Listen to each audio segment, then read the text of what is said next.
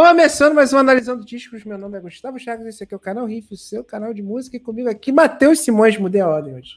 É sempre uma surpresa. É sempre uma surpresa. É tipo a professora não seguir a ordem alfabética na chamada. Ah, é, doideira. É um prazer finalmente falar sobre a minha banda favorita da vida, da galáxia. Aqui eu tô. Eu acho que eu estou que nem quando o Sérgio é, falou do Darkseid. Eu acho que eu estou semelhante.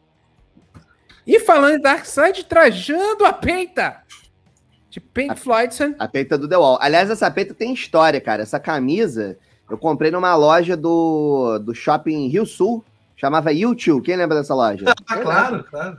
É. Essa camisa na época custou 40 reais, isso era muito dinheiro, isso era tipo uns 160 reais na época, e só uhum. tinha o tamanho GG, né? E aí ficava ridículo em mim, que eu era um moleque muito magro, e hoje em dia é uma das poucas camisas que estão cabendo em mim. Cabendo nele, Sérgio Filho, agora eu apresentei. Prazer, viu? Tu lembra da Reg Rock? Rock and Reg? Uma loja de camisa também que tinha? Eu lembro que tinha um camelô na frente do Rio Sim. Sul, na rua, que arrebentava. arrebentava.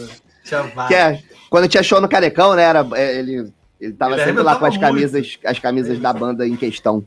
Não, podia ser show do Moraes Moreira, ele tinha uma camiseta ali do Sepultura na manga. Era esquemaço. E esquemaço é você também ouvir esse programa na versão em áudio. Link está aqui na descrição. Beleza? Vai lá, que não tem erro. Considere ser membro que você concorre a camisas com estampas exclusivas do canal Riff e a fones da Razer, tal como esse que eu estou usando, a SMR do fone. Coisa doida. Show! E hoje vamos falar do, de um belíssimo CD da banda mais importante da história da música, que é o It Be, do Beatles. Foi lançado em 8 de maio de 1970. Foi gravada no estúdio Apple. Sacanagem. Do, do Apple e de Twickenham Film é- Studios. É, falando em Apple, me deu vontade de tomar Bacardi aqui, Big Apple. Essa, essa é, uma, é uma piada bem carioca, inclusive, né? Pouca gente vai, vai entender ah, fora daqui. Ah, amigo, quem pegar, pegou, viu? Foi produzido pelo Phil Spector e teve. Opa, já vamos começar com a polêmica aí, mas termina. É isso aí. Como assim não foi produzido pelo George Martin? Conta essa história, Matheus Simões. Calma Na aí. Na verdade, calma eu segue, Gustavo. Singles, Get Back, Let It Be, Long and Winding Road. Matheus, falei, desculpa. Na verdade, quem produziu foi o George Martin. Só que. mentira, quem... tá escrito aqui. Se a Wikipedia ah... falou, não, não tem discussão. Aí, aí o, na, na fase de finalização, chamaram o Phil Spector, dois outros produtores que não deram certo, o terceiro, o Phil Spector, para fazer o overdub da, orquestral do, do, do, do, projeto. E ele, a gravadora, informou a George Martin que quem seria acreditado pela produção era o Phil Spector, que fez o overdub da, da orquestral. E a resposta do George Martin foi a seguinte: nos créditos tinha que, tinha que estar escrito produzido por George Martin é, é, overproduced by Phil Spector. É, na verdade, o produtor foi o George Martin, mas aí talvez por alguns motivos é, delicados, quem souber aí, talvez dividir o porquê, o George Martin não foi acreditado. Logo, contudo, logo né, é, concluímos, na verdade, que todos os lançamentos dos Beatles foram produzidos pelo George Martin e parem de inventar moda. Pois é, mas e Phil Spector? Quem era o Phil Spector? Vamos lá. Wall of Sound era um grande produtor que trabalhou também num disco maravilhoso chamado End of the Century do Ramones, mas milhões de outros discos. Ele era conhecido por criar a onda sonora, era o estilo dele de mixagem. E Phil Spector, que era uma pessoa super do bem, foi acusado de assassinato, foi preso, porque ele What? foi culpado não, isso foi de 0 a 100 muito rápido. É, ah, cara legal, eu... cara legal, produções, guitarras, morte. É, então, eu, eu devia ter avisado isso. Ele morreu em 2021, né, em janeiro deste ano. É, mas ele não era uma pessoa legal. Mas, é, só que ele, é, é, esse Wall of Sound que ele desenvolveu é uma marca que até hoje você encontra em várias, é, várias gravações. E, curiosamente, é um dos primeiros discos em umas 10 analisando discos que não é mixado pelo Andy Wallace. Né? É, isso, isso, é uma coisa até que. Até porque o Andy Wallace era um jovenzinho nessa época. Exatamente. É, mas o Phil Spector realmente era uma pessoa de índole bastante duvidosa. tem uma história, né? Que o Phil Spector produziu também o disco solo do John Lennon, né? O primeiro disco solo Cara, do John Lennon. Ele produziu coisa pra, cacete, coisa pra cacete, assim. Se você procurar, Sim. é fácil achar no Wikipedia da vida que todo mundo que ele já trabalhou, assim. Mas Você sabe- sabe a- sabe a história falar, do- hein? Da Magnum? Sabe da história da, da Magnum? Não, mas conta você, sim. É, ele, ele ficou meio puto, né, com o John Lennon em algum momento, que devia ser uma coisa meio fácil, pelo que conta a história, a galera fica puta com o John Lennon, e ele resolveu botar uma Magnum em cima da, da, da mesa, e num determinado momento ele disparou um tiro em direção ao John Lennon, que não pegou, né? É, então, enfim, John Lennon E- que... E esse hábito dele da arma, achei desse caso, por acaso, eu não sabia, não. Mas é porque ele costumava ameaçar os músicos com armas. O Ramones também acusou o Phil Spector de ameaçar eles eh, com arma para eles conseguirem terminar os takes e gravarem da maneira que ele queria. Era uma pessoa do bem danada, o Phil Spector, né? Ele trabalhou com todo mundo, ó, pelo que eu vi aqui, ele trabalhou também com o George Harrison, eh, trabalhou com o John Lennon, trabalhou Leonard Cohen. não trabalhou com. Curiosamente, não trabalhou com Paul McCartney, né? É, Eu acho que o- Ringo, Scott Acho que, acho que o Paul teve um pouco de bom senso, né? É, é, The Righteous Brothers, é uma galera. Ele, ele realmente, The Ronettes, ele era um puta produtor. Mas, cara, tem até um documentário sobre ele maravilhoso, que se não me engano é o Al Pacino que faz ele. Eu não me lembro agora. Que conta bastante. Ele foi para um julgamento com uma peruca gigante, o cara lunático da cabeça. Mas ele é acreditado pelo trabalho desse Wall of Sound que ele desenvolveu, já era conhecido, mas que ele botou também no It Be. Uma Eu- injustiça com o George Martin. Eu entendo que às vezes você quer partir para agressão, né, quando a banda não tá colaborando com o trabalho. Mas Normal. assim, é, mas tem um limite, né? Não dá para atirar nos outros. Não atire é, nos outros. É, assim, se alguém não fizer alguma coisa, eu acho que o primeiro. Primeiro você conversa, né?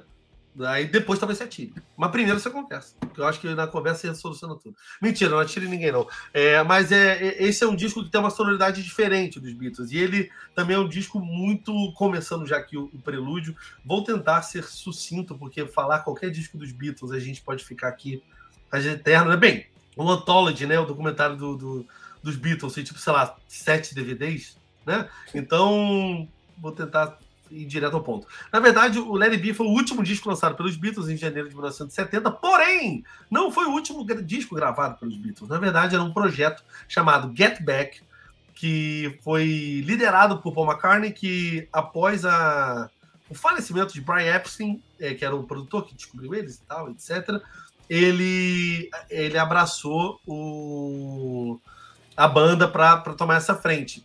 E durante as gravações, a ideia era fazer um disco uma- cru, do jeito que eles curtiam e tal, etc. E filmar isso. Na época era uma coisa que não, não tinha. Gravar o estúdio, saca- assim, todos os detalhes.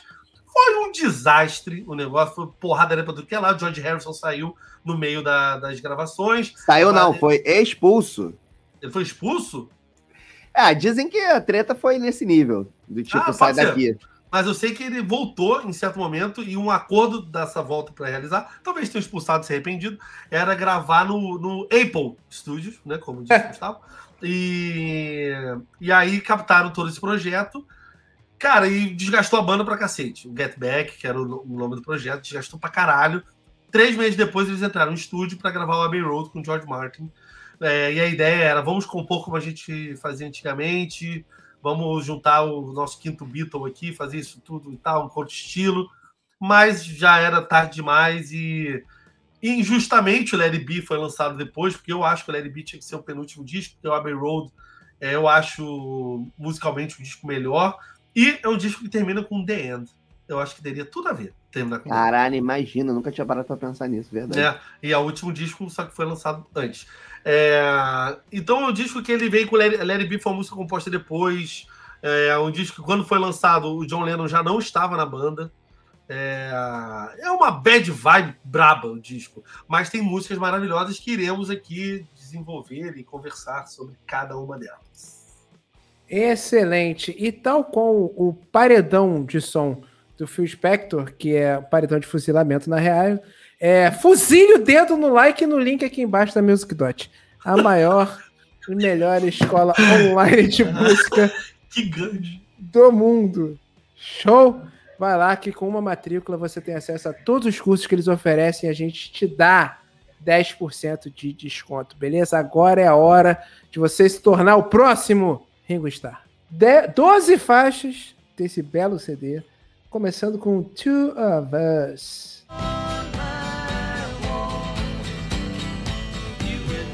Cara, assim, acho essa música linda. Não sei se eu abriria com Two of Us, talvez o disco. É...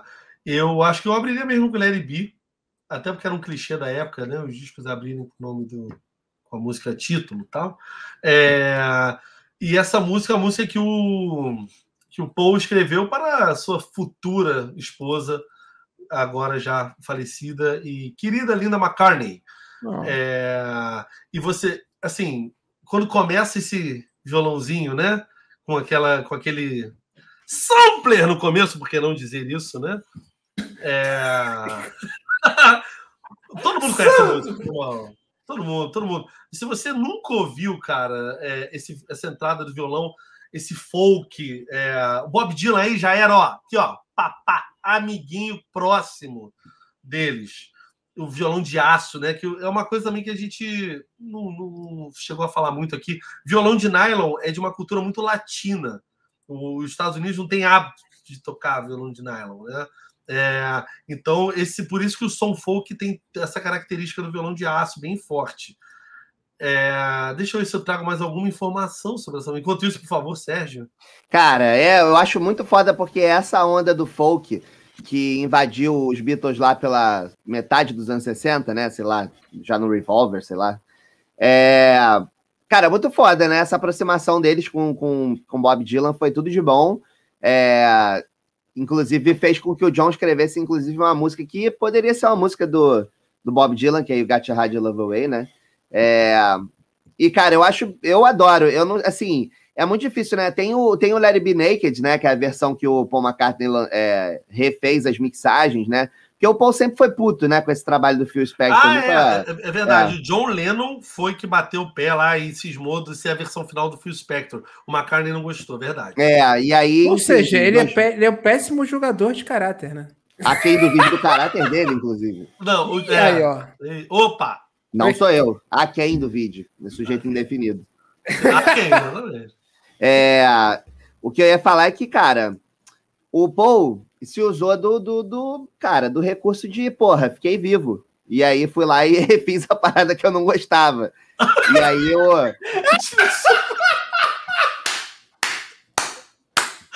Muito bom. É muito RPG, né? Usando a carta. Eu uso a carta da minha vida ah, John. Remixa, remixar o disco. Ela... Custo 2. Demais, Magic. Do mais absoluto além.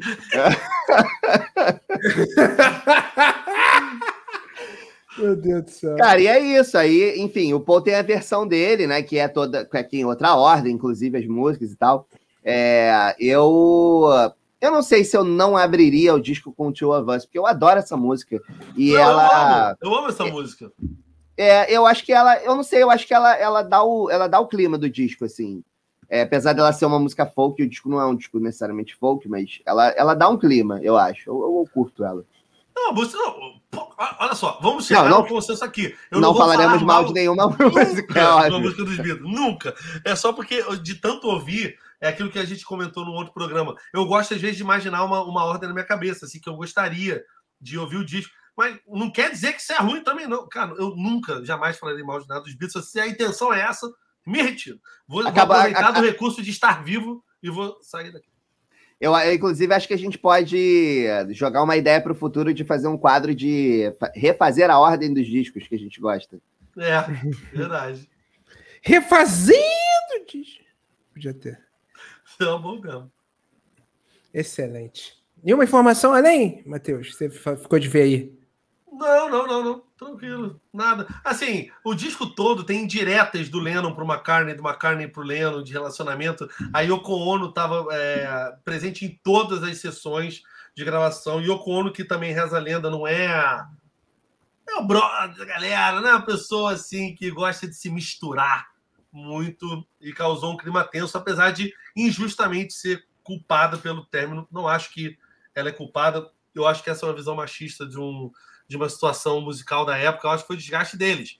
Com mas... certeza, mas faltou bom senso, né? Não tô falando que ela é maneira. É. Mas assim, é, também não. Mas, enfim, vamos Poxa. nessa. Segue, segue o jogo. Mas só isso. As letras é. têm várias indiretas de um para o outro. Em alguns momentos, que por sinal, não iremos falar, porque não é desse disco, né? Mas Hey Jude, para quem não sabe, ela foi feita para o filho do, do John Lennon, que é o Julian Lennon. E, e, ele fez essa música para o garoto que tinha problemas de relacionamento com a Yoko. Então foi tipo, ele botou o pai para tocar uma música que era para o filho, criticando o relacionamento dele. Enfim, esses daí são as histórias mais legais dos Beatles. Lembrando que essa música é, é uma sequência do grande sucesso de Joe Osborne, One of Us, essa é Two of Us. Segunda é, música. Exatamente. Segunda música, Dig a Pony.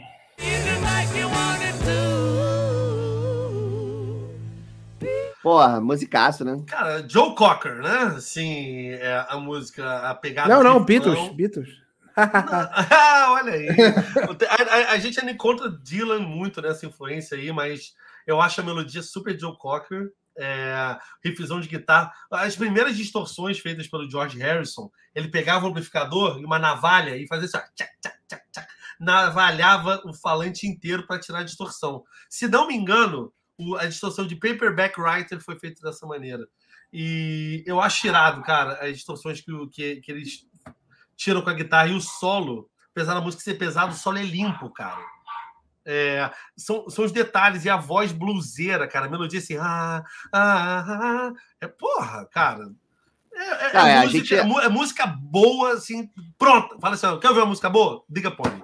A gente pode, pode passar uma semana falando sobre o senso de melodia do John e do, e do George, e do John e do Paul e do George também. Também, também. Não dá pra. Deixa o Ringo em paz, deixa o Ringo em paz. Pô, só para dizer, não é à toa, de coração, eu sou realmente muito fã de Beatles e eu conheço a carreira solo inteira do Ringo, porque minha irmã tem esse desvio de caráter de adorar o Ringo. E, tadinho, não, tadinho. Eu gosto do Ringo também. Mas ela gosta da carreira solo dele, que eu acho que nem os filhos devem curtir muito. Zack Stark por sinal que é baterista do The Who atualmente. E Zack Stark, o primeiro a primeira bateria que o Zack Stark ganhou foi de Keith Moon, o primeiro baterista do The Who. Voltamos aqui para nossa história. Você sabia o... que uh, a gente já recebeu o Zack Stark aqui nesse local? Vocês já falaram, eu já chorei em posição fetal dois dias seguidos por causa dessa informação que eu não pude estar dentro do mesmo ambiente. E eu não perguntei nada para ele relativo a ser filho do, do Ringo Starr. É, foi a melhor entrevista que ele já deu na vida dele, você tem noção, né? Cara, Com certeza cara. deve ter. Deve Vocês querem me mandar essa porra, não me mandaram. Cara. E essa entrevista sairá em breve, só para só deixar registrado aqui. A gente está revirando, inclusive vai sair um doc que o Guilherme fez na Suíça, vai sair em breve. E vai ter essa entrevista também. A gente está revendo aqui o arquivo Riff e vai lançar tudo para vocês. Ah, é, e aí, só terminando, a carreira solo do, do Ringo é muito irregular, muito irregular, com poucos momentos, e Dan Camise, e poucas músicas que chamaram o mínimo de atenção. É, e ele, na verdade, as grandes músicas que viraram mais são covers. Ele tem um disco chamado Sentimental Journey, que é, que é muito bom. Mas deixamos o de lado, voltamos para Diga Pony. É, curiosamente, eu acho. Se eu tivesse escolher um Beatle favorito, eu escolheria o Paul, é, de melodia, de interpretação. É, e em segundo lugar, George Harrison, tá? Só para deixar isso claro, porque eu acho que além dele ser um guitarrista monstruoso, eu acho ele. Eu, eu, talvez eu bote ele em segundo lugar por eu achar que ele é muito underrated, ele é muito deixado de lado. Mas Concordo. certamente o John Lennon também é um monstro. Cara, eu, eu, eu para mim, já que, já que abrimos esse assunto, meu Beatle favorito é o George Harrison, pelo conjunto da obra, porque eu acho que é, o George Harrison tem a melhor carreira solo de todos eles. Perfeito. É, e, que, e que claramente é o All Things Must Pass é um disco que teria várias músicas que seriam dos Beatles, mas não foram por motivos de treta, né? E aí, enfim, se a gente analisar em separado, acho que dentro da carreira dos Beatles eu vou gostar mais do Paul, mas se o George tivesse mais oportunidades, talvez o George ganhasse nesse ranking aí. Cara, o Paul, ele é muito. Ele produz muito, acho isso muito foda. Mas o Paul tem discos muito fracos durante a carreira dele, assim, que eu. eu para mim, assim, discos de não gostar de nenhuma música. Principalmente a fase Aires dele não é Vamos lá, galera, sua opinião aqui, tá? Para de ser o saco, mas é minha opinião. É, e, o, e, o, e o John Lennon, eu acho a carreira dele fraca. solo. Eu, ele tem bons picos ali, óbvio. Não estou falando que Imagine é ruim, mas quando a gente diz é. discografia, é. a gente diz todos os discos, todas as músicas lançadas, todos os singles, clipes, ao vivo, tudo. É, o, do, o, do, o do George é o mais coeso. O do Paul McCartney é com os maiores picos, eu acredito. Eu, o Flaming Pie é talvez um dos melhores discos pós-Beatles de um Beatle, mas All Things Must Pass eu acho que é o melhor disco pós-Beatles de um, de um Beatle. E é foda, né, cara? Porque o All Things Must Pass é justamente tirou da gaveta tudo que ele tinha naquele momento, durante aqueles anos, e é uma enxurrada de música, né? E que foi relançado agora e você sabe que tá em primeiro na Billboard, né? Tô ligado, claro, e merecido. Merecido. Boa. É, terceira música, a lindíssima. Across the Universe.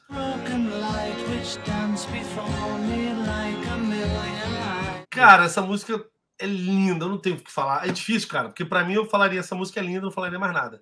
Mas é, essa música é de 1968, na verdade, e ela foi lançada originalmente com um projeto do World Wildlife Foundation Charity Album.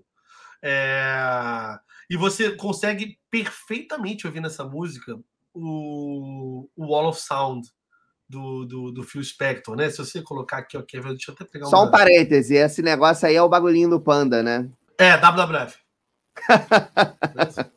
é o bagulhinho do Panda.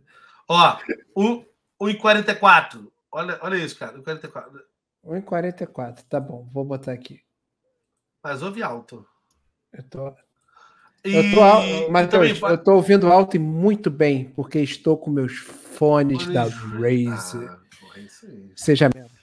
Seja mesmo. Para ouvir que não, Gustavo. É, outra curiosidade, é, cara, Across the Universe é muito linda. É uma música muito linda, talvez seja, para mim, um dos grandes é, ápices de, de composição do, do, do Lennon, é, de interpretação. Você sentir a tristeza na voz dele, que é, é a mesma voz que cantava Ye, Ye, Ye cantava tipo A Hard Day's Night, sabe? É a Hard Day's Night que aconteceu tipo seis anos antes disso daí. Seis? Menos. É, isso foi lançado em 70, foi feito em 68. A Hard Day's Night eu acho que é de 63, tipo cinco, seis anos antes. É, como, como eles amadureceram. Esse disco, para mim, mostra uma produção, mas também, ao mesmo tempo, Sérgio, talvez você consiga sei lá, debater, me dizer o que você acha sobre isso. Eu acho que é o disco que as composições soam mais individual e menos. É verdade, é, é, e assim, não tem nem comparação com o Abbey Road, né? O Abbey Road, de fato, eles soam como banda de novo e, e concordo. Apesar que o White Album também é um disco que me passa um pouco essa sensação. É, já, foi o começo da trilha, começo do fim. Foi, foi o começo do fim. É, o que eu ia comentar é que, assim, é muito legal é, porque os Beatles têm um valor é, em termos de estética e composição, né? Porque eles inauguraram muita coisa, eles criaram muita coisa que foi aproveitada durante dali para frente, né? Enfim, eles são realmente um marco na história da música em muitos aspectos, né? E é muito legal ver assim, é, ouvir assim, analisando e falando sobre, é, porque cara, é, como você falou, Across the Universe para mim também é uma das melhores músicas do John. E, e é um momento em que o John tá, tá assim, maduro enquanto compositor, né? E óbvio que ele tem N composições boas antes, mas essa, cara, especialmente assim.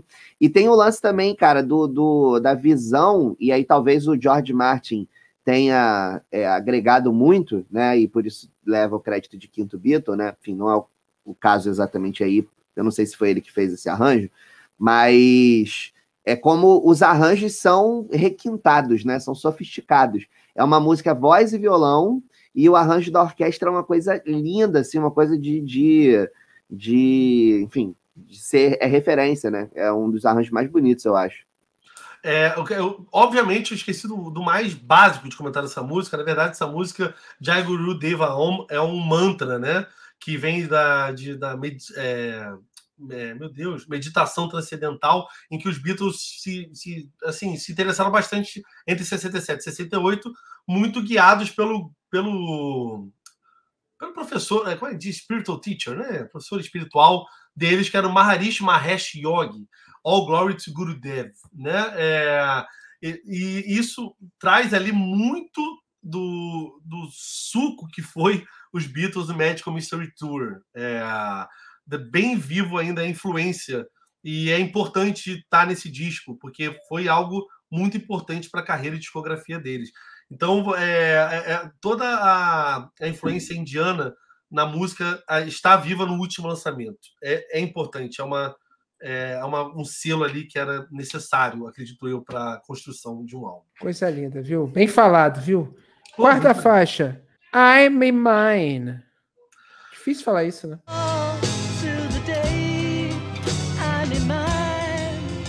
É, essa, é, difícil, essa música né? tem uma versão bem bonita no Anthology 3. Anthology que foi uma coletânea que eles lançaram na década de 90, é, que eles pegaram vários takes é, largados de tudo que é canto e lançaram o Anthology de 1, 2 e 3. São discos hoje, acredito eu, que raros. É, e eram caríssimos, né? Álbuns duplos, super bonitos, com booklet lindaço. Era muito é. caro, mas tá no Spotify, todos eles. Tá no Spotify? Tá, tá sim. É só descer lá em compilações que tem. Cara, é muito interessante, porque tem algumas que você ouve bem cru, né? A música. É, essa música ela entrou já na fase final de lançamento, né? É, ela foi escrita em janeiro de 69 e ela foi finalizada para o lançamento, que foi em janeiro de 1970. É, é a primeira música do George Harrison do disco. É, ele tem depois For You Blue, né? No, no, no, lado B do álbum. E, cara, é o que a gente falou, é Harrison, né, cara? É, claramente, como também a gente falou, é uma música que soa como George Harrison.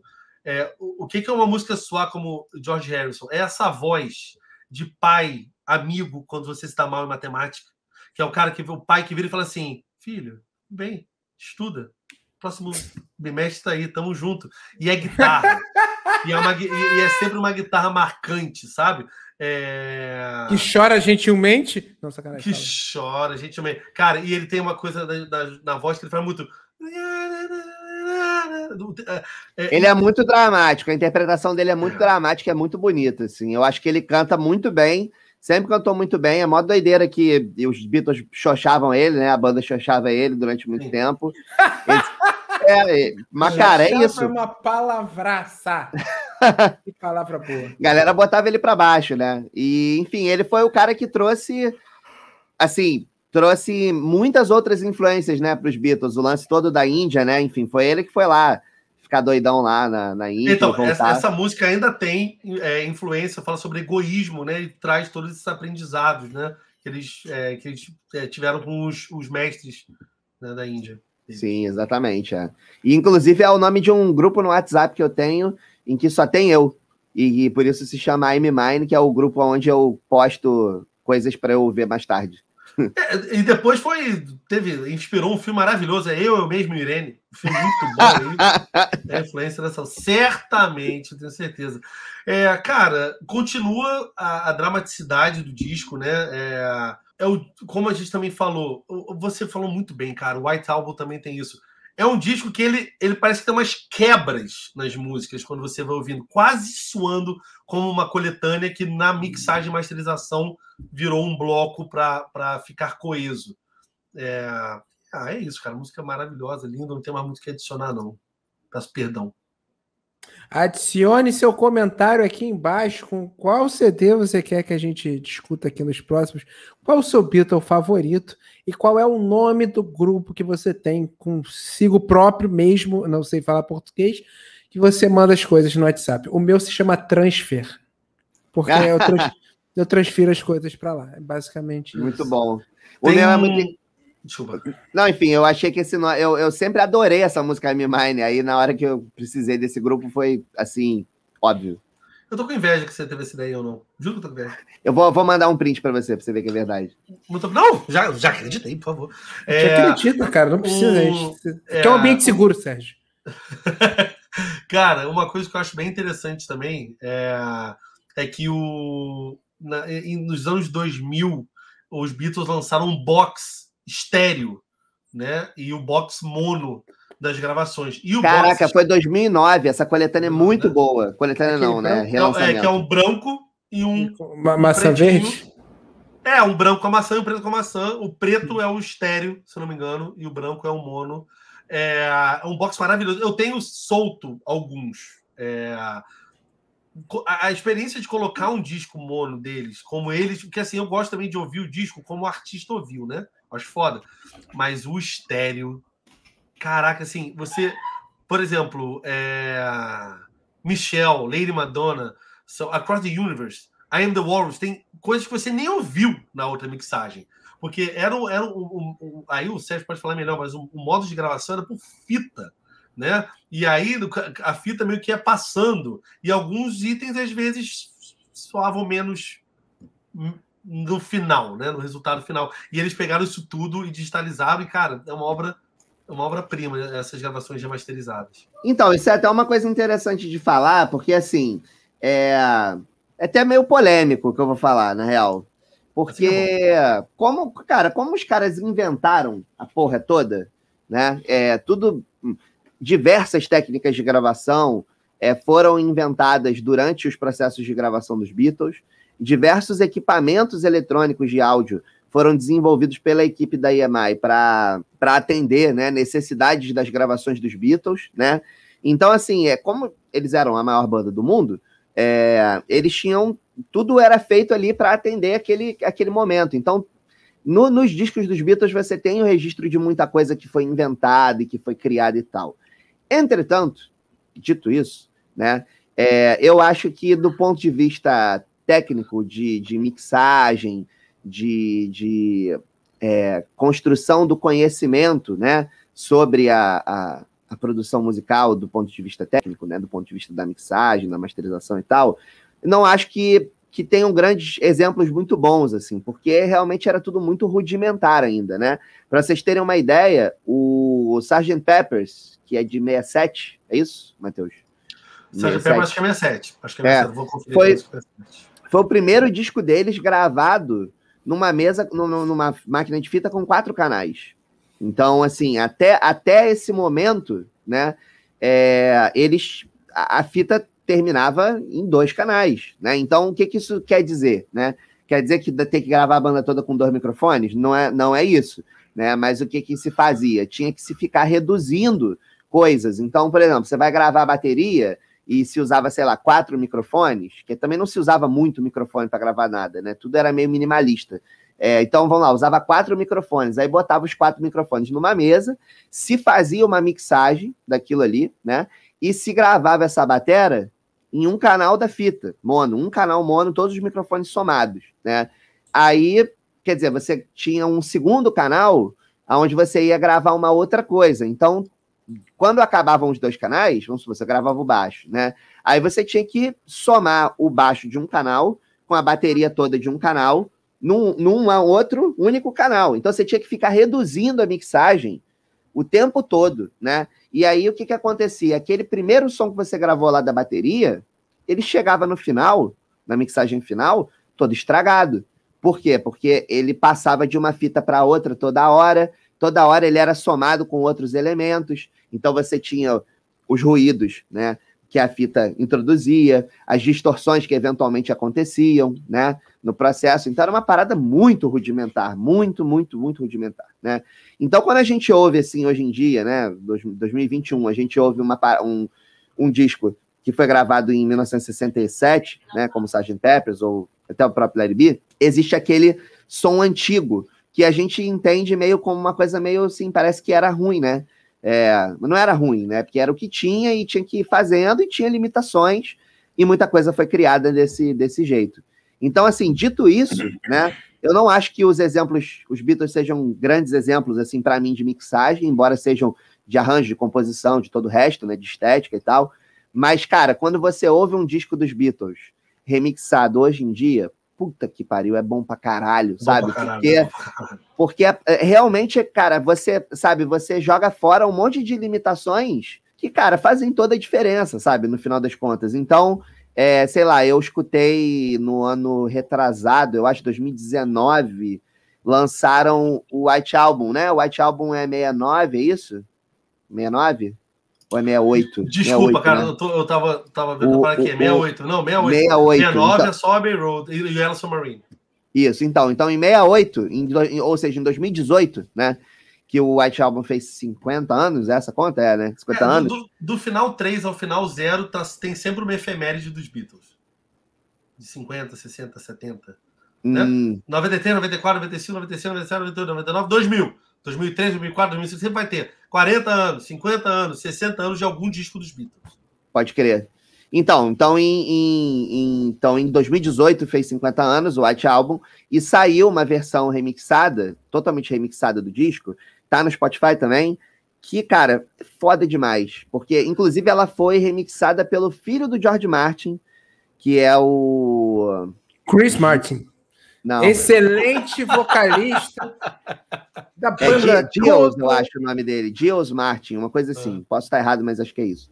É, então, assim, cara, teve toda uma vibe, assim, tipo assim, George Martin morreu, o filho dele pegou esse material, escutou, escutou, escutou, escutou, escutou, e aí, enfim, tem o remix original do álbum, com os takes originais, e tem mais dois álbuns de, de outtakes e coisas que ele cavucou no material original, remixou e entregou para o mundo, né, para ficar aí para o arquivo histórico da humanidade. Pra mim, é o, E- melhor, é o melhor produto desses de modernidade de música dos Beatles é esse. É o melhor produto. É, é verdade, é melhor até do que o de 2009, né? Mas o, Sim. o de 2009 já é muito bom, porque na verdade eu, eu não lembro agora se o de 2009 foi um remix, eu acho que foi um remaster, né?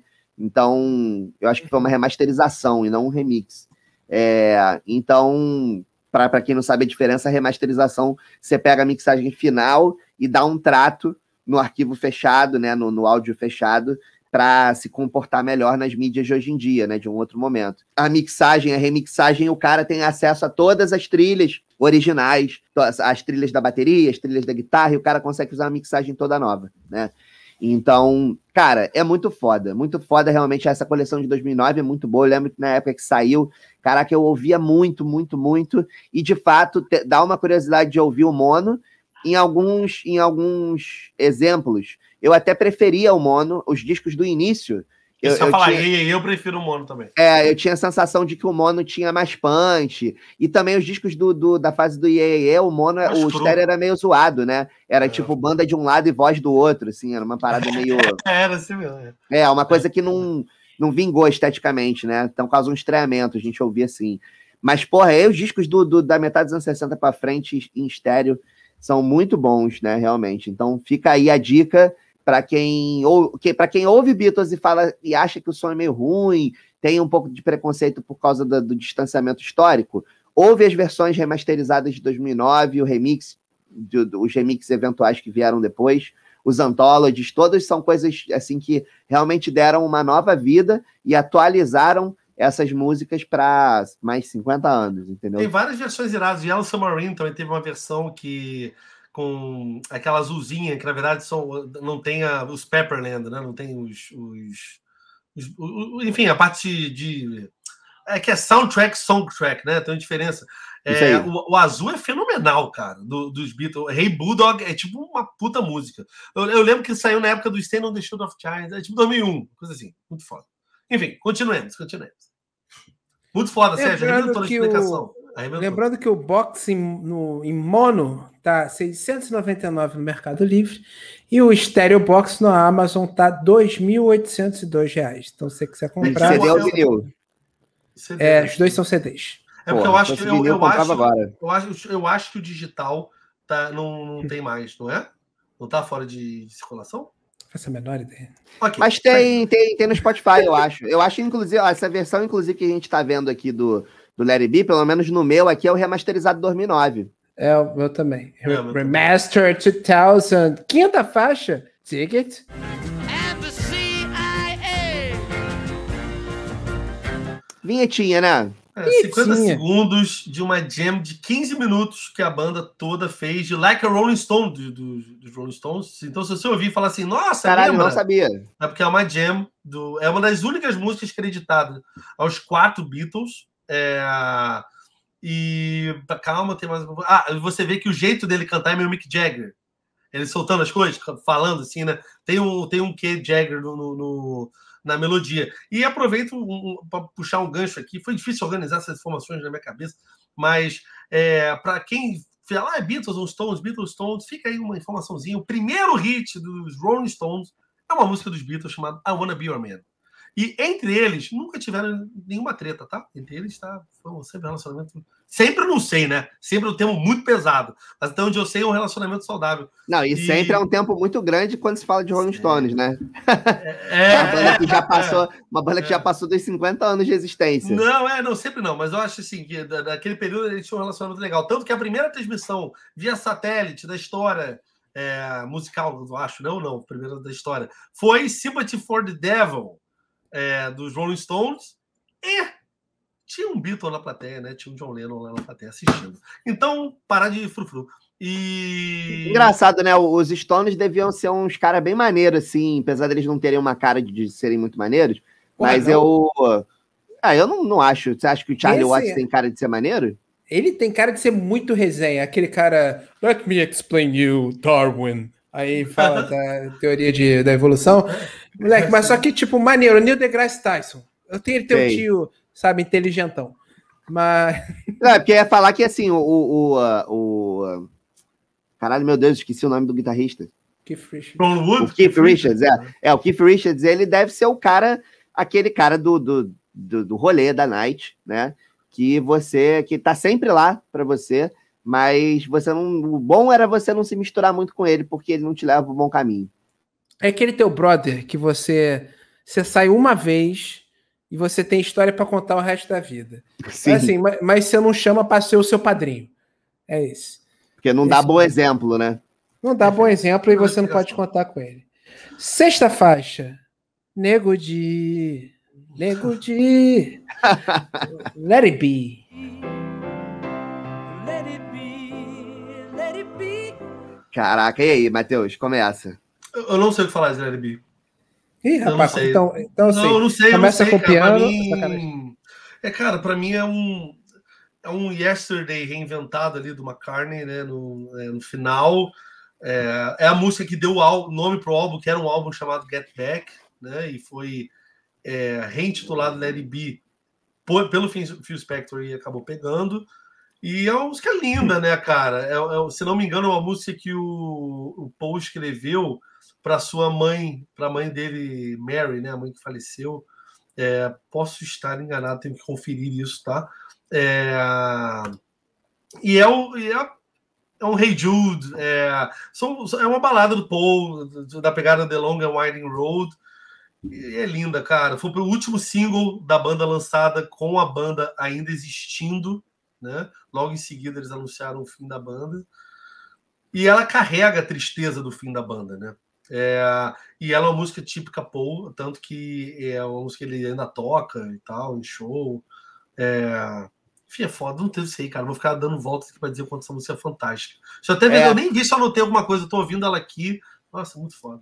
Cara, é foda porque eu, eu me lembro de quando eu escutei Larry B a primeira vez, assim, e, e a parada que me pegou, assim, que bateu lá fundo no, no coração, é o coro do final, que entra junto, um coral, um coral lindo, assim, uma parada meio. É meio. Aliás, o coro e o arranjo de, de sopros, né? De, de metais. É.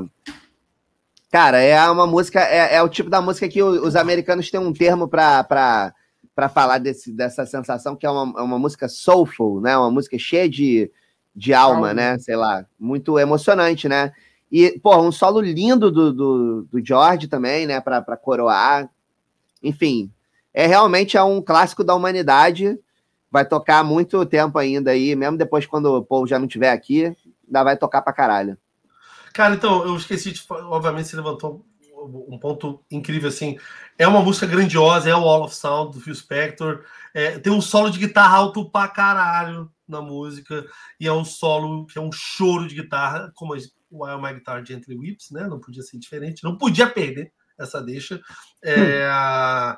E sim, é para a mãe, é para mãe do, do Paul, que faleceu, na verdade, em 1957, é, muito nova, com acho 46 anos. É isso que eu tenho a agregar. E assim, é difícil, né? Virar e falar assim: ah, o que, que você tem a falar de Larry B? Só ouça não sei muito mais. É, cara, esse solo para mim é um dos solos mais bonitos do George. Olha que ele tem muitos solos bonitos, mas a, a melodia desse solo, fraseado desse solo é uma coisa incrível, assim. É, é, é da altura da grandeza da música. É, eu, eu acho que ela empata, que eu também acho um dos melhores solos do, do, do, George, tá? É, empata com The Something.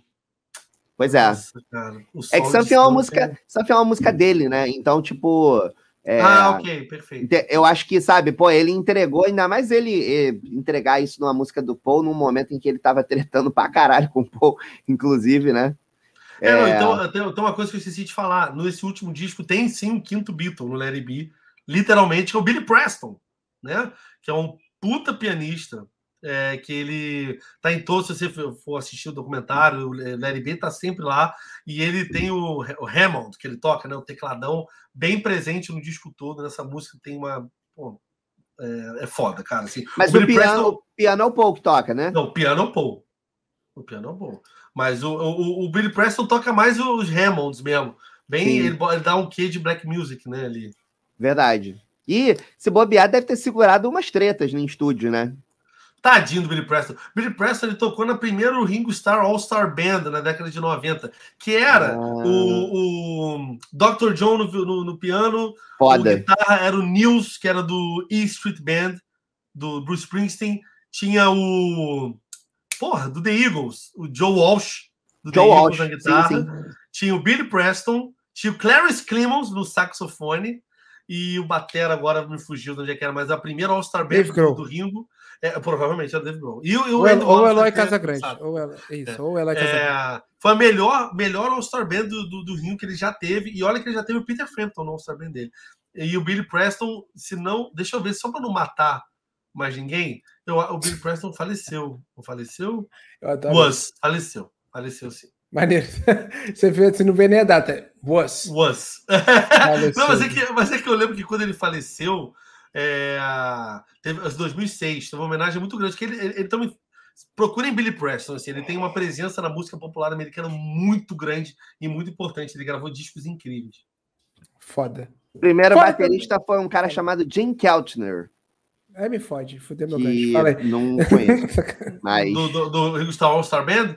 é, Jim Cara, Keltner. então, eu não, me, eu não eu não me lembro. Eu lembro que o baixista também faleceu, e se não me engano, o baixista, do baixista da primeira banda do Ringo, também era da, do E Street, do, do Bruce Springsteen. Era um timaço, cara. Ah, e o, o, o Ringo tocava bateria às vezes, né? O que era, na verdade, o- os Não, então, tem. Ó, aqui, aqui diz que a primeira formação, que é de 89, do All Star Band, tem inclusive o Zack Stark, o filho dele. É essa, não é essa que eu tô falando? É, mas tem esse É. Jim Keltner. Não é que eu falei década de 90, então. É 89. É 89, É que, o- é, que o, é que o Ringo, ele, vamos falar rapidinho de Ringo. Assim, o Ringo na década de 60, a, a criatividade dele, com a simplicidade que ele aplicava para fazer as baterias e tal, que tem em Come Together uma bateria ímpar, é, deve ser é, colocado assim, no Rock and Roll Hall of Fame pela importância. Mas o, o Ringo, com o tempo, não se renovou e, e- e deixou de ser um baterista que faz uma performance no palco. Assim, deve ter algumas, alguns momentos ali tocando alguns shows, mas não, só, só porque eu comentei aqui que eu acho que do, do All Star Band, quando ele vai para a bateria, é a parte mais complicada. Qual a história do, do All Star Band que é interessante? Eles tocam hits das bandas que a galera tocava. Então aí ele vai pra bateria, o outro canta, aí vem pra frente. É irado, cara. É o famoso, show- famoso show de churrascaria de luxo, com os É isso. próprios caras. É, é, é- é tipo o celebrarem mais caro do mundo. É isso. Excelente. Sétima canção, Maggie May.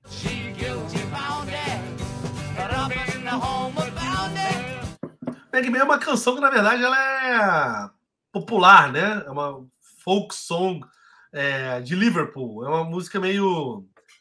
Se a canoa não virar. Caralho, melhor, melhor, melhor comparação possível. Sacanua, não vira. olha. Filha da puta. É que nem, é que nem, não sei se a galera sabe, é que nem o Whiskey the Jar. Whisky É, the Jar uma verdade. É irlandesa, né? É, o, o legal é que o Larry B, no, no final das contas, acaba sendo um disco de 10 músicas, né? Porque são duas vinhetas, né? Então, É, a Maggie May exatamente. é outra vinheta. E essa música Então é acaba sendo- eles, né? Como, É. é. Não, aqui está, não, mentira, é tradicional, mentira, mentira. Só é, só é que é executado por eles quatro. É. Assim, é. Alguém ali, né, o Phil Spector pegou uns trechos ali das jams, quis fazer o link com o documentário incluiu. E eu agradeço, claro. Mas E é o, é o George cantando, né? é o George cantando. Nossa Que? senhora, peraí. Não, é o Lennon. É o George, hein? O George, hein? O George, hein? Ah, Lennon, cara. Lennon e McCartney. São os dois cantando. Aqui, ó. Coisa Bonita, linda. hein? Vamos conferir. Ih, rapaz. Pera aí. Será que Chamou. tem esse crédito? Chamou pro encarte. que bom. Sumiu o encarte. que bom. Sumiu o encarte. Sumiu o encarte. É isso. Opa, é isso. Uma pena. Pois é. Quem sabe, que, não sei nem se vai ter encarte essa história aqui, né? Na verdade, se teve algum dia. Mas, mas é o Lennon McCartney, sim. É o Lennon McCartney. Então vamos descobrir Engraçado. depois. Vamos, vamos Vamos lá. descobrir. É o Lennon McCartney. Mas vamos lá, vamos continuar. Vamos que E agora, agora, qual é a próxima, Gustavo? Não, agora vocês vão esperar porque eu tô procurando. Ué, Rod Stewart. Oitava canção, uma das músicas que me Oitava canção, uma música que me alegrou muito. Cara, que saudade. Se juntem, por favor. Will I Am, Tabu, Apple de Happy Ferg. I got a feeling.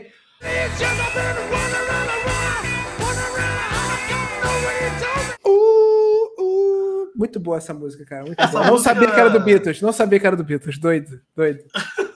Essa música é, veio do Rooftop Sessions, né? Da, da, do, da session que eles fizeram no teto do- dos estúdios, né? Da, da Abbey Road. Que foi a última E- apresentação deles ao vivo, né? Foi, eles, na verdade, pararam de fazer turnê bem cedo, né? Sim. Eles vão fazer um turnê há muito tempo. É, cara, um baixaço, né?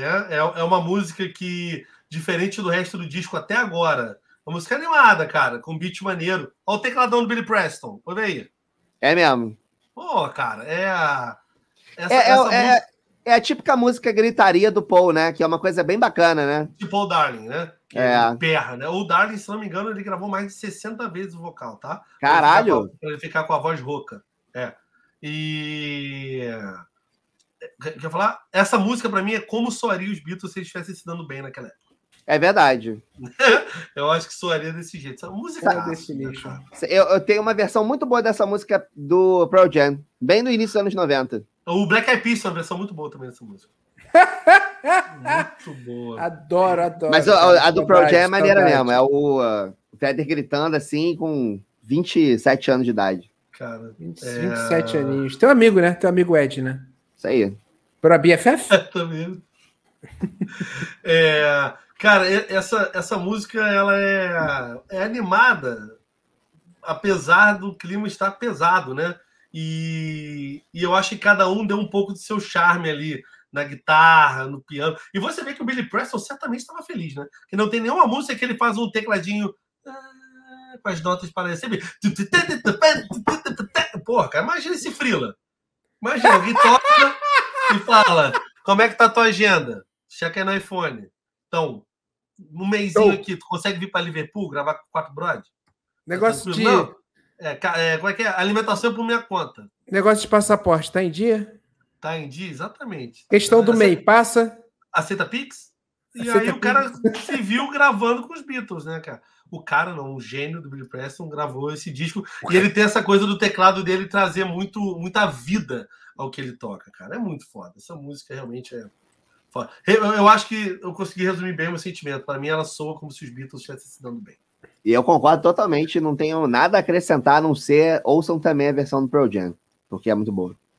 Que bom. Nona canção. One After 909.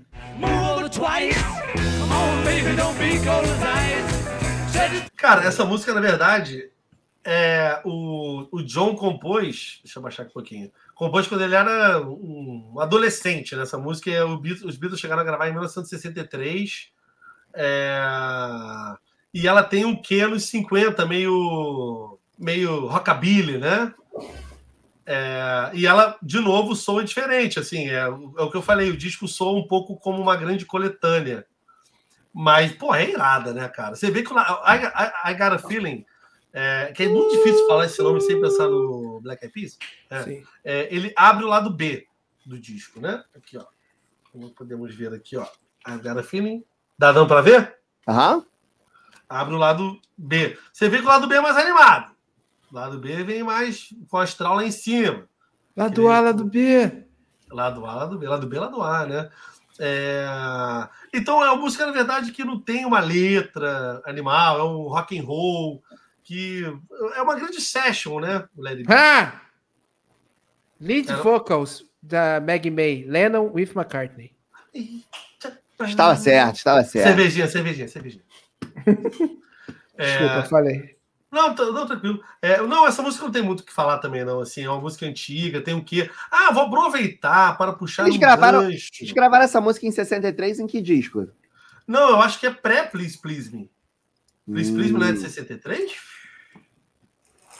Me é de 1922 de março de 1963. Provavelmente ou foi cara. algum bis, ou não sei se foi um B-side, ou se entrou, não sei, mas essa música já tinha sido gravada no momento. Ou provavelmente Mas a grava- a gente gravou e não entrou. A gravação do Larry B é uma gravação da época do Larry B, né? Não é É antiga. da época. É da época da LB. Entendi. Eles regravaram a música. Gravação, exatamente. É... Pra quem tá assistindo e tá achando estranho, só pra. Só pra... Porque o sol tá batendo na, no outro lado do prédio, está refletindo na minha cara. Eu tentei fechar aqui, então só tô uma faixa de luz na minha cara, não estranha é isso mesmo. Mas fala aí, Matheus. Olha aqui, ó. ó, é, é, em 63, gravaram uma versão da música é, da mesma sessão que eles gravaram From Me to You. E o B-side Thank You Girl. Mas eles ficaram unhappy com o resultado. Então, só, só, só que. É, pois é. Então, não foi lançado no período, mas ela já tinha sido gravada. Uma American Rock and Roll Song clássica. É. Décima canção, uma das músicas Ah, mais desculpa, bonitas. desculpa, posso Oh, te interromper? falei. um? Ah, já interrompeu, né? Aí é uma confusão. Eu queria aproveitar o gancho para falar, não sei quando a gente vai falar de Beatles de novo aqui.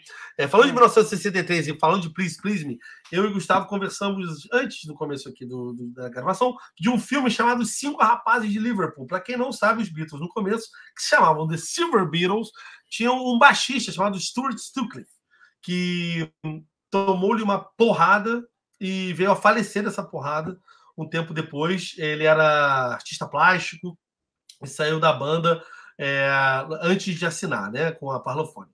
E esse, essa história é toda contada nesse filme que em inglês se chama Backbeat. Em português, esse um rapaz de Liverpool não é difícil de encontrar. Na verdade, não é tão fácil também, não. Mas não é difícil de encontrar, não. E a trilha sonora, eles falaram assim: pô, tá aí, já falamos de trilha sonora do programa aqui, né? Vamos convidar um time para gravar essas músicas? Ah, vamos, vamos. Quem é que tá disponível aí? Checa aí. Checa aí no seu Trello. Quem é que tá aí sem nenhum job aí semana que vem? Aí é simplesmente o Mike Mills, que é o baixista do R.E.M., né? É, o Thurston Moore, do Sonic Youth, Dave Grohl na bateria, que é o, o moço do Foo Fighters. O, tem o guitarrista do Gumball, o vocalista do Afghan Wings e o guitarrista do Soul Asylum. Aí botaram eles para gravar um disco de 27 minutos, se não me engano, 14 músicas. É, e a única apresentação que eles fizeram foi no VMA. E aí você consegue encontrar Backbeat Band no Video Music Awards de 98, talvez. Que foda, E eu não vale sabia pena- disso, não.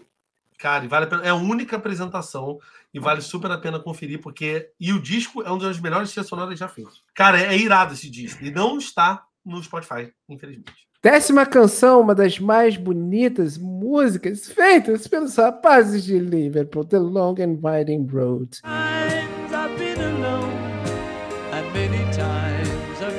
Cara, A essa música que fez o Ed Sheeran desistir da carreira. Só deixar registrado aqui. Fala aí. Como assim? Como assim? Não, Quando você é, pra quem, quem tem, pegou, pegou. Quem pegou, pegou. do filme, do filme. Cara, é, essa música, ele, su- su- ele desenvolveu essa música quando ele comprou um sítio em Campbelltown, Ca- Camp- Campbelltown, na Escócia. E É a provavelmente. Macaé da sítio- Escócia, né? É, exatamente. Ali virando. Ok. Lembra ali Ok. um pouquinho do Aldeia também. É, E essa música, provavelmente, ele passou anos ali bem puto dele ter que. Como é que ele não dá o braço a torcer pro Phil Spector, cara? Porque essa música, a orquestração dessa música é absurda. É absurda. Os overdubs são tipo.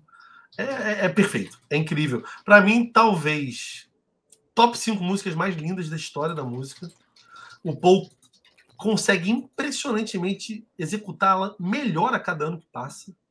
né? É, o, pô, o show do o, o- show do Engenhão, eu chorava nessa música, eu chorava muito. E, enfim, é aquilo que eu falei das outras músicas, não tem muito o que falar, assim. Foi uma música que a demo, a demo saiu para a gravação do White Album, mas acabou vindo só no, no It Be. Né? E essas são as informações que eu tenho para trazer aí. Cara, e essa ela- música deu muita treta entre ele e o Phil Spector. Eu acabei de ver aqui, tá? Não sei. Hum, não sabia. Cara, eu, é, é isso. Essa é a, porra, uma das músicas mais bonitas. E ela, é óbvio que chama atenção pela orquestração, mas eu acho que ela tem uma coisa legal que é uma cara meio. meio Sinatra, né? Talvez. Sabe? Uma coisa meio. Sim. meio. Big Band.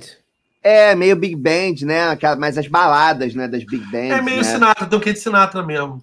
É, e é, cara, muito foda, porque o, o, o, o Paul tem essa veia, né? Ele fez várias músicas assim, Larry B é um pouco assim, né? Mas é muito legal. Inclusive, eu lembro que nos anos 2000, o Paul gravou um disco todo assim, meio assim, todo meio Sinatra, todo meio jazz. Eu até esqueci o nome do, do, do disco.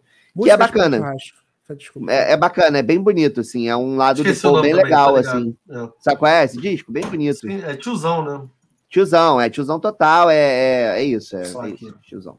É Cruzeiro do Roberto Carlos. Tiozão, fe- fez a turnê desse, desse disco. Ele, Na Ray real- Conniff e Tony Bennett. Vai, vai, vai procurar aí? Vai falar? Não, eu tô tentando descobrir o nome do, desse álbum. É, é o Kisses on the Bottom?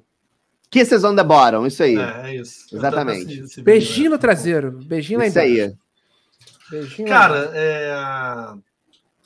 eu- eu acho que The Long and Winding Road é uma música típica Paul. Eu acho que ele repetiria esse perfil e essas, esses arranjos, todo, todo esse essa melodia vocal bastante na carreira solo dele. E é um marco da música mundial. É, é isso daí, não tem muito mais o que acrescentar, não. Eu Eu tô escutando. É... Décima primeira canções pra você, Azul. For you, Blue. Go, Johnny, go. Pro Chelsea, a música pro Chelsea, né? Correto?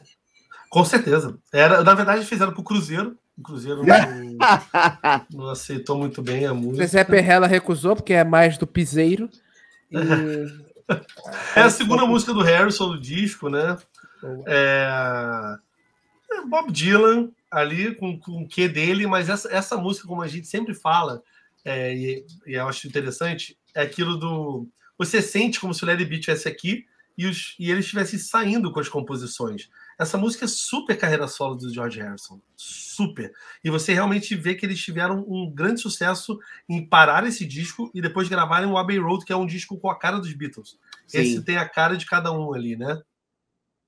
Essa, essa steel guitar rolando, né? Total. Cara, é isso. É, é, é uma música que, que da, de todas do disco, acho que talvez seja a mais fraquinha, né? Assim, que menos traz nada de novo, né? Mas assim, eles, eles tinham essa onda, né? De de vez em quando tocar um blusão raiz e estaria, essa música estaria no, no, no set list de um show durante o Crossroads Festival, tranquilamente. Com certeza, com certeza, verdade. Essa música, por sinal, ela não tem o Billy Preston.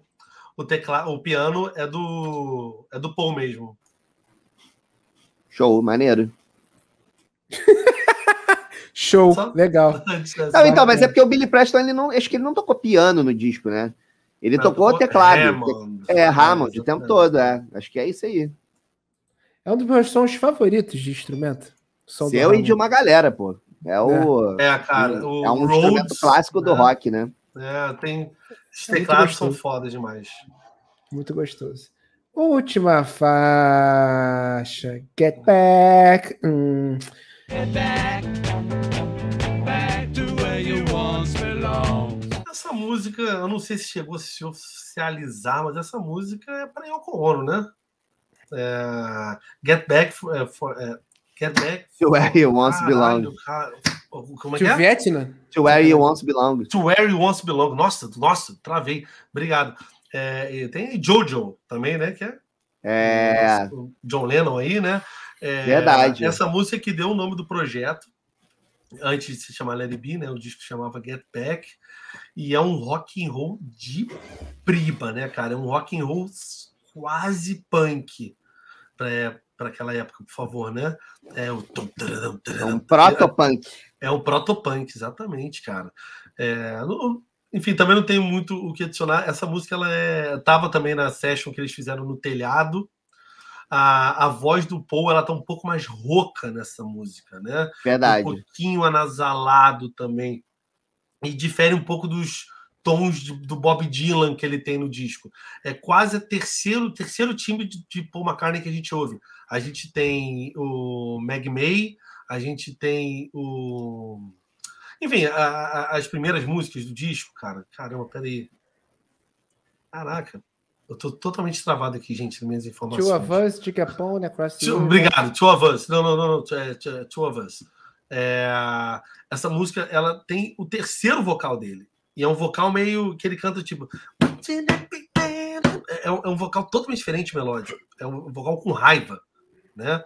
E é impressionante como você ouve o mesmo disco e você tem uns sete, umas sete tonalidades vocais, cara. É, e diferente do resto do disco, essa música, do resto não, mas de grandes mo- ápices do disco, essa música não tem uma orquestra.